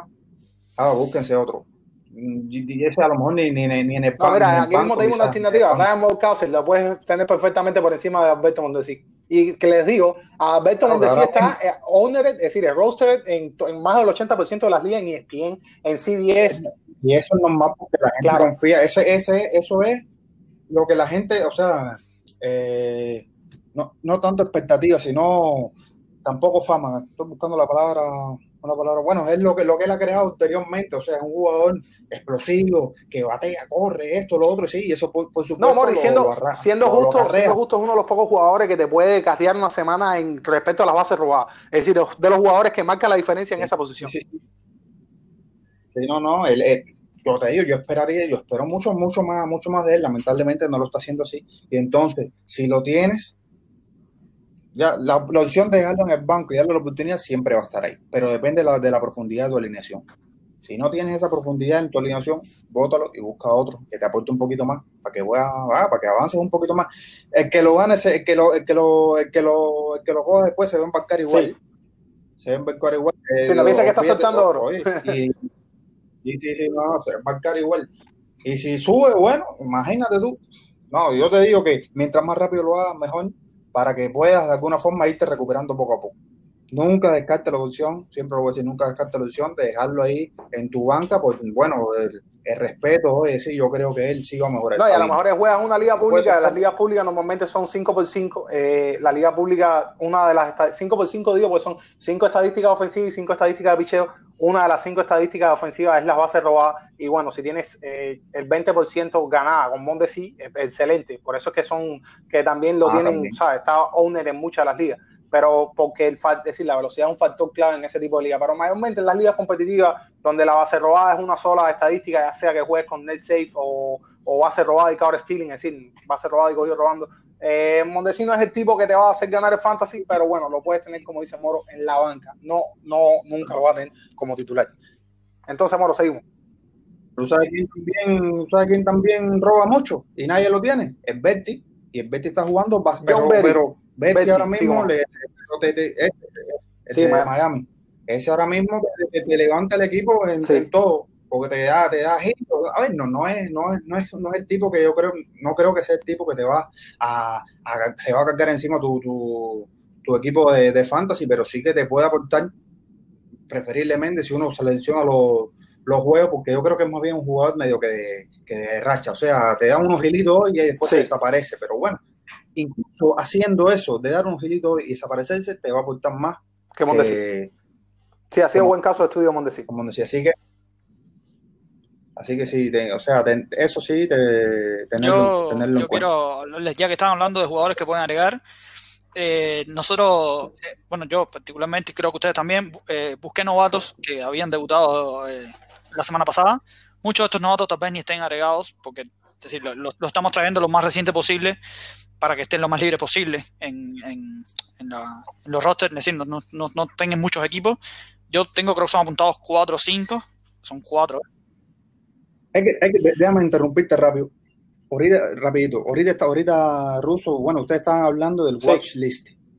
Y yo creo que este es un buen momento para, para, para, o sea, para poner un caso de uso bueno del watch list. Supongamos que ustedes tienen en su equipo a Mondesi, o a Reynolds, o cualquiera, o Altuve, cosas por ejemplo, por ejemplo. Y los deciden soltar. Pero sin embargo, o sin embargo, ustedes dicen, bueno, yo solté uno que para mí era bueno. Y ustedes dicen, bueno, ya lo solté, pero déjame, o sea, no quisiera separarme mucho de él porque a lo mejor lo solté y empieza a levantar entonces yo quisiera estarlo como que mirando. Es ahí a lo mejor donde el watch list puede tener como una ayuda extra para, para ti, tu equipo. Le, le das a watch list y ya tú sabes que tú vas a estar todo el tiempo como que escauteándolo. Incluso vas al, a la lista de jugadores y haces tu resumen por watch list y ahí puedes estar, coño, sí, ah, este que está haciendo, ¿qué está haciendo Reynolds? Ah, mira, empezó, empezó a batear, está dando visa, siguió ponchando. ¿Qué Mondesi? Mira, Mondesi se robó base, pero todavía sigue sin batear, cosas así. Entonces, quizás de alguna forma el watchlist como filtro y para tener como una o sea, sí, exactamente como un filtro para mantener más de cerca a los jugadores pues o sea es un buen momento una, un buen momento de utilizarlo puede ser una buena utilidad en este caso utilizar el, nada que eso es como la libretica de tus apuntes ahora lo tienes pero digital eso, eso, eso, Venga, vamos a movernos, vamos a movernos a los novatos rapidito, ya estamos sobre los 60 minutos de programa para pasar después a la sesión uh, favorita de ustedes, la Rapid Trivia, y bueno, irnos moviendo hacia el final. No, Yo apunté algunos. Eh, Debbie García le, debutó el, la semana pasada eh, de los sí. Yankees. Según Kislo, es el, el, número 67 en su lista de top 100. Bien bueno este muchacho, sí. pónganle ojo. Sí, lanzó 6 innings, metió una carrera y ponchó 6. Eh, no, no, dio base por bola, fue contra los Mets. Eh, lo volvieron a bajar, pero puede virar el viernes, es decir, este viernes para uno de los juegos contra los Orioles. No, y ese en el 2021 tengan lo fijo en la rotación de los Yankees. Eh, bueno, en su, en su, carrera hasta ahora ha dado bastantes ponches, pero tienes que, hay que tener cuidado con su, por, eh, sus bases por bola cada nueve innings, que fue estuvo sobre cuatro eh, el año pasado. Por lo tanto, Whip eh, le subió. Esto de las bases por bolas cada nueve, ojo con los pitchers, porque en grandes ligas un swing es un jonrón, hombre en base, el era se dispara. Eh, es, un, es un pitcher que debe mucho. bueno, poncho, el promedio fue nueve esta, este, este año, es decir, la salida, la salida que tuvo. Es decir, que para mí lo pudieran agregar. Eh, igual yo, como les dije, con los novatos soy bastante cauteloso. Lo agregaría solamente para juegos donde yo creo que el match sea favorable. Por ejemplo, David García contra Orioles, yo lo agregaría. Los Mets es, un mucho, es mucho mejor bateo que, que, los Orioles y les lanzó bien, así que para mí sería uno. Otro es Bobby Dalbeck, que Russo estuvo hablando de él. Eh, según Kislo, sí, según Kislo no está en el top 100. Eh, ahora que Moreland se fue a, a, a San Diego, debe ser el dueño de la, de la primera base. Eh, la temporada pasada dio 27 jonrones entre AA y AAA y ha mantenido un OPS eh, mayor a 800. Acuérdense que el OPS es la suma del OVP más el LUI. Si tienen esas dos estadísticas más el OPS, bueno, ya saben que no, no, lo tuvo bajo, lo tuvo bastante alto. En AAA no le fue bien, pero fue solo en, en, en 30 juegos. Yo difiero un poco con el, con el ruso en cuanto a si lo pongo o no lo pongo. Ahora mismo yo creo que solamente te va a servir para poder. Si lo necesitas, si, si te quieres arriesgar, como me imagino que está haciendo el ruso para... Lo puedes agregar. Eh, yo no le daría tanto juego. Si a mí me dejan todos esos esloes, todos esos que se ponchan bastante, no los quieren añadir, ustedes me lo dejan a mí. Perfecto, yo lo, le daría un poco más de tiempo. Si lo agrego solo para tenerlo, como dice Moro, en la watch list, en mi banco, viendo qué da. Ayer le fue muy mal, hoy no, no sé qué, cómo lo ha hecho. Otro prospecto quiero ver, Sisto Sánchez, eh, que es de Miami. Sisto Miami. Sánchez fue del cambio de, de Real Muto a, a Philly. Eh, Sí. Según Quiló es el prospecto número 49. No ha ponchado mucho en, la, en las menores. Se le compara con, con Pedro Martínez. Es un hombre muy grande. Eh, Sí. Pero bueno, Pero, pero está grandote el muchacho, tiene tremendo somatotipo. eh, es un- muy interesante no da base por bolas. El, el BB cada 9, es decir, el- el- la cantidad de base por bolas por 9 es muy baja, por lo tanto el whip lo ha tenido bastante bajo durante toda su carrera. Eh, en las proyecciones le dan un whip sobre, sobre 1.20 y no le dan mucho, muchos ponches, pero yo lo yo agregaría a Sisto Sánchez, sería uno de los que agregaría. Y ahora venimos al nombre que más me gusta, obviamente es de mi equipo, eh, Jan Anderson. Eh, Hey, debutó por todo lo alto. debutó, Y está eh, lanzando, ¿no? Está lanzando hoy. estaba lanzando hoy, le había permitido dos carreras en cinco, no sé si está lanzando el sexto inning. Si está eh, jugando en una liga conmigo, no lo vas a encontrar porque ya lo añadí. yo, yo lo tengo en la otra porque lo, que- lo- le hice, ya le explicaremos cómo nosotros lo hacemos, pero yo tenía, de, mi, mi farm system estaba, Jan Anderson fue mi primer pick, cuando nos hicimos el draft de los novatos, mi primer pick fue Jan Anderson, según Kirlo es el, el, el 27. At- Atlanta ha llevado un- con muchísima calma a Jan Anderson, Jan Anderson fue pick 3 de 2016, no lo han apurado, otro... Sí, le dieron bastante tiempo. Sí, otro Cinco años las menores. 16 que debutó, por ejemplo, fue Bryce Wilson. Pienso que Ian Anderson todavía no había debutado. El- los números de Ian Anderson son muy buenos en las líneas menores, muy buenos. Han tenido problemas con las bases por bolas, pero es un pitcher que, que, que poncha bastante. El primer, primer juego que tuvo promedio de 9 y hoy tiene de 10.8. Ahora mismo lo, lo- lo- Ya, lo acabo de chequear. Vale. Ojo porque tiene problemas con, la, con las, bases, las bases por bola. Las proyecciones le dan un ERA bastante alto, le dan de, de más de 4.60. Son proyecciones Wow, lo llevan mal, sí. lo llevan bastante mal. Es una división bastante complicada. Tiene Sí. equipos que batean bastante. Yo lo agregaría y también decir, utilizaría el mismo approach, el mismo, es decir, eh, como yo hago las cosas, que es tratando de buscarle friendly, es decir, match que sean favorables. Por ejemplo, contra Boston yo lo puse, porque Boston es- no ha sido un buen equipo este año. Tal vez, por ejemplo, con, con los Yankees, bueno, con los Yankees le pichó muy bien y lo puse en, A los Yankees, a los Yankees le estuvo tirando unos hits hasta el quinto inning, algo así. pero Atlanta, Tremenda salida le dio. a Yankees en Yankees tal vez lo hubiera pensado.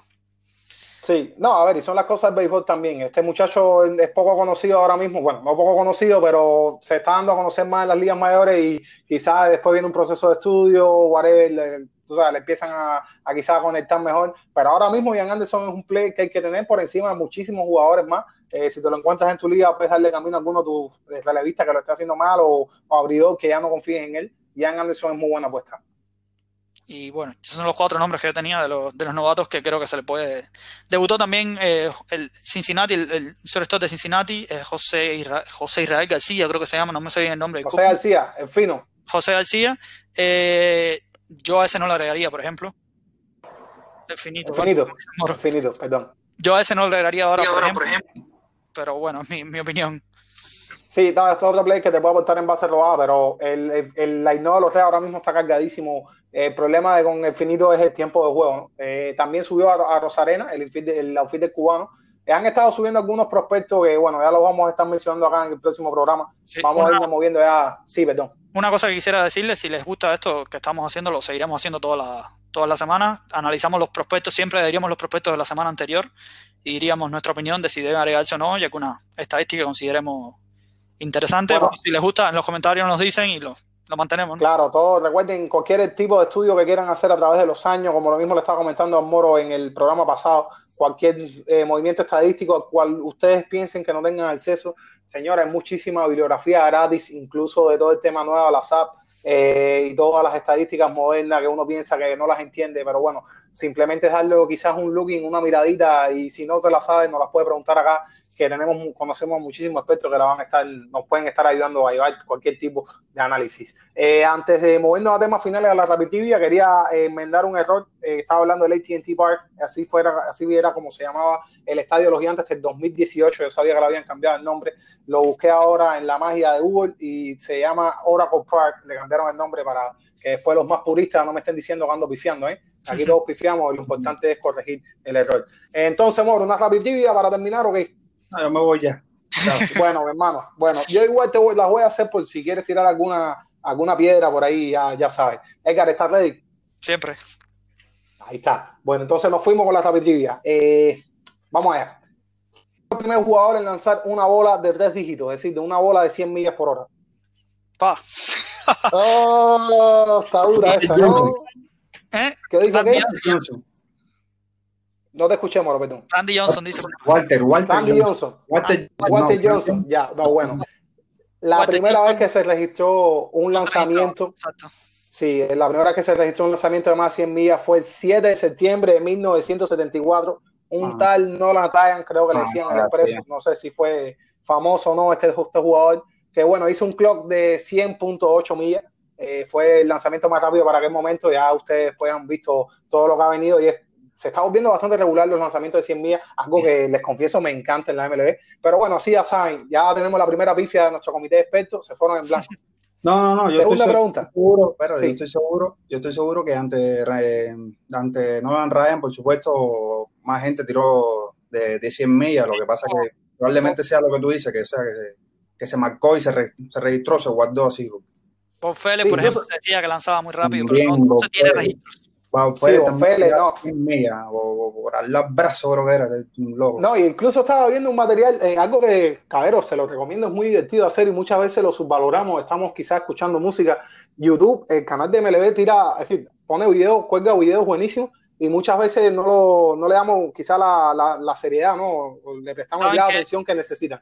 ¿Sabes qué? Que ahora que Eh, dices eso, espérate antes que siga, ¿sabes que ahora que dices eso? Yo recomiendo mucho el canal de YouTube de los Chicago Cubs. Eh, yo no soy fanático de los Chicago no tiene nada que ver. Ellos tienen una, una sección que se llama Breakdown, una cosa así, que ponen una jugada específica y te ponen al bateador, al pitcher, al catcher, cómo ven eso el- el- desde el, desde Sí, el yo sé cuál es la sección que tú dices, una radiografía que le hacen a todas las jugadas. Es muy interesante. Exacto. Muy, muy interesante. Eh, por ejemplo, tienen documentales interesantes. Tienen uno sobre eh, Rain Sandberg, que fue manager de Filadelfia y está en Hall of Fame. Tienen uno sobre los 20 ponches de Kerry Wood. También tienen. Sí. Sí, todos estos son presentados a través del canal de MLB que son muy buenos y estaba, bueno, como- eh, volviendo al tema, viendo eh, algunas maneras curiosas de que cómo, cómo trataban de medir la velocidad para los años 50, ¿no? Y era con una motocicleta. una motocicleta Fue le pasaba a cierta velocidad. Exacto. Pues Fele Sí. le ganó la bicicleta. Eh, por eso me te iba a comentar que mencionabas el caso de Bofele y bueno, Bofele eh, hizo un lanzamiento más rápido que la motocicleta para aquel momento. Bueno, vamos a movernos entonces de preguntas, ya que Mori es que no la puedo responder. Eh, ¿Quién fue el primer jugador en tener su número retirado en las grandes ligas? Pa, hoy vienen difíciles. Yo eh, no sé, Beirut. Está, está en esa zona, no fue Babe Ruth, pero está en esa zona. Quizás si te, si te acuerdas un poco más de la, de la anécdota, que bueno, es bastante triste en este caso. Es uno Ah, de los Lou Gehrig. jugadores, Gehrig, exactamente, el número 4, el Iron Horse de, de los Yankees. Eh, tuvo su número retirado, bueno, en 1964, una tradición muy bonita, que bueno, los Yankees van a tener que empezar a utilizar, no sé, el alfabeto griego o algo así, porque se están quedando sin número para, para retirar. Eh, así que, bueno, nada, vamos a movernos. Tercera pregunta: ¿Quién tiene el récord de más hit para una temporada, bateador? Ichiro. Ichiro Suzuki, Moro. Papá, claro, era Ichiro, ¿no? Ah, claro, era Ichiro mío. Ok, ¿Qué, año fue y cuántos hits fue? A ver si se lo sabe. 2001, 2001, ¿no? No, no, no. 2001 fue su año novato. Exacto, fue el 2003 o 2004, 262, si mal no recuerdo. Wow, ahí mismo está, 2004, 262. Premio y no. para Ike. No, sí, el fue- MVP, el MVP 2005, me cuento. Por eso me acordé. Sí, sí, un gran juego de pelota, ¿verdad? Que, disfrutamos ahí- muchísimo.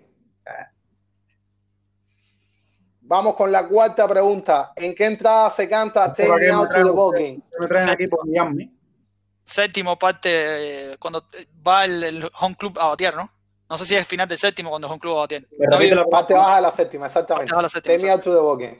¿Tú, tú te la sabes, que la podrías cantar? no, no me lo sé. Me sé el principio nada más. Ahora usted me oye. Vale, vale. Sí, te Sí, te escuchamos, te escuchamos.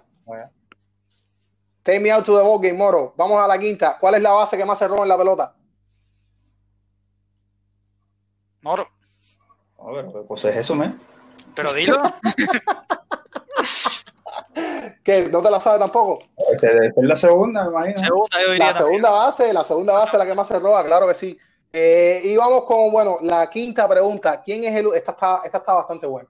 ¿Quién es el único lanzador con más de 200 victorias y más de 150 ju- juegos salvados? Nolan Ryan. Eh, John Smalls, no sé si llegó a 150. John. Small. Premio y cerveza para Edgar. Moro, te, Moro, te vas a quedar vacío esta No, noche. no, a mí no, no me llamen más para esto. No, claro, claro, son preguntas complicadísimas. A mí me encanta ser el que las hace, ¿no? Porque así no las Es tengo el- es eres el historiador, es que eres el Claro, claro, hay que no, vayamos en el que sabe muchísimo toda la historia del béisbol. Y bueno, nada, esto fue allá para cerrar con John Small ante la última pregunta que va dirigida a alguien, así que Moro Zapatos. Eh, bueno, hablar un poquito de John Small, eh, qué clase de carrera, qué clase de Hall of Fame. Eh, se vio afectado por una Tommy John surgery y bueno, se mandó a bullpen y ahí fue otro Hall of Fame, otro pitcher con, con ese splitter y aquellos grandes bravos de Atlanta, ¿no? Eh, que tanto colorido le dieron a los años 90. Bueno, fue en el 2001, yo creo, más bien, o en el 2000, cuando él se mueve a bullpen. Eh, vamos con la última pregunta dirigida a Edgar. Esta quiero que te la pienses bien. No sé si, bueno, te la estudiaste o no. Quiero para ti, ¿no? ¿Quién fue el mejor bateador de la última década? ¿El Dani o el Moro? Uf.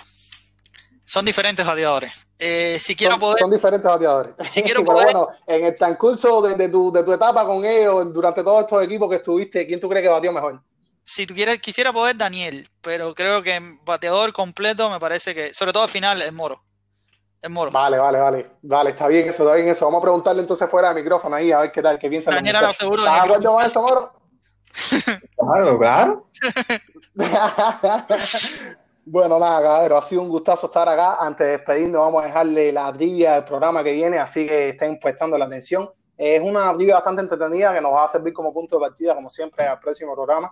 Así que nada, presten la atención y siempre me pueden escribir a mí eh, o a cualquiera de nosotros a- con las bases llenas para responder esta trivia.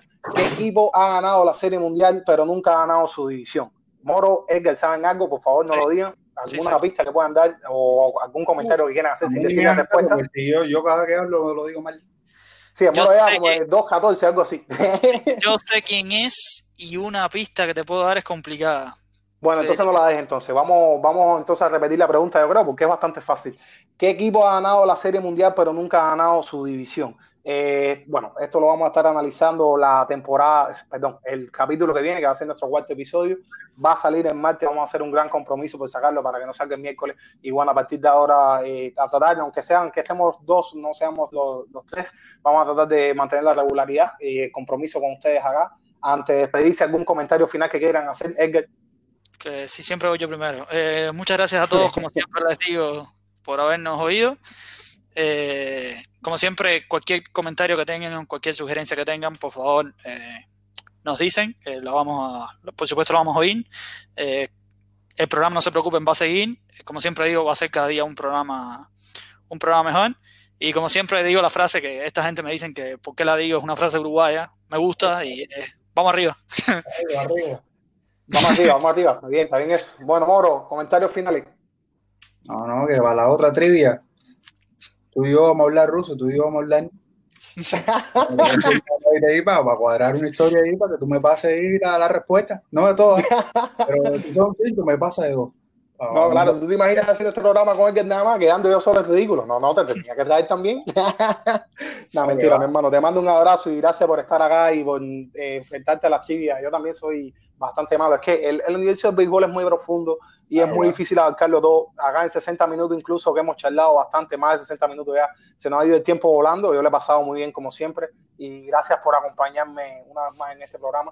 Voy a cerrar esta vez eh, con el tema musical, algo que tuvo que ver mucho con nuestra pubertad. Bueno, cuando éramos más jóvenes, un tema que se llama Feel Good y que pertenece a la banda de Gorila. Así que ya tema. nos vamos. ¿Te gusta Moro? Dime, cuéntame, ¿te gusta Buen ese? tema, buen tema, buen tema, buen tema. ese. Buen tema, cómo no, cómo no. Sí, porque me han criticado por los otros, pero bueno, en este caso me quedo fiel a mi piquete y nos vamos, nos despedimos al ritmo de Gorilas. Nos vemos, hasta la próxima aventura. Chao, chao. Chum, chum, chum, chum. Seres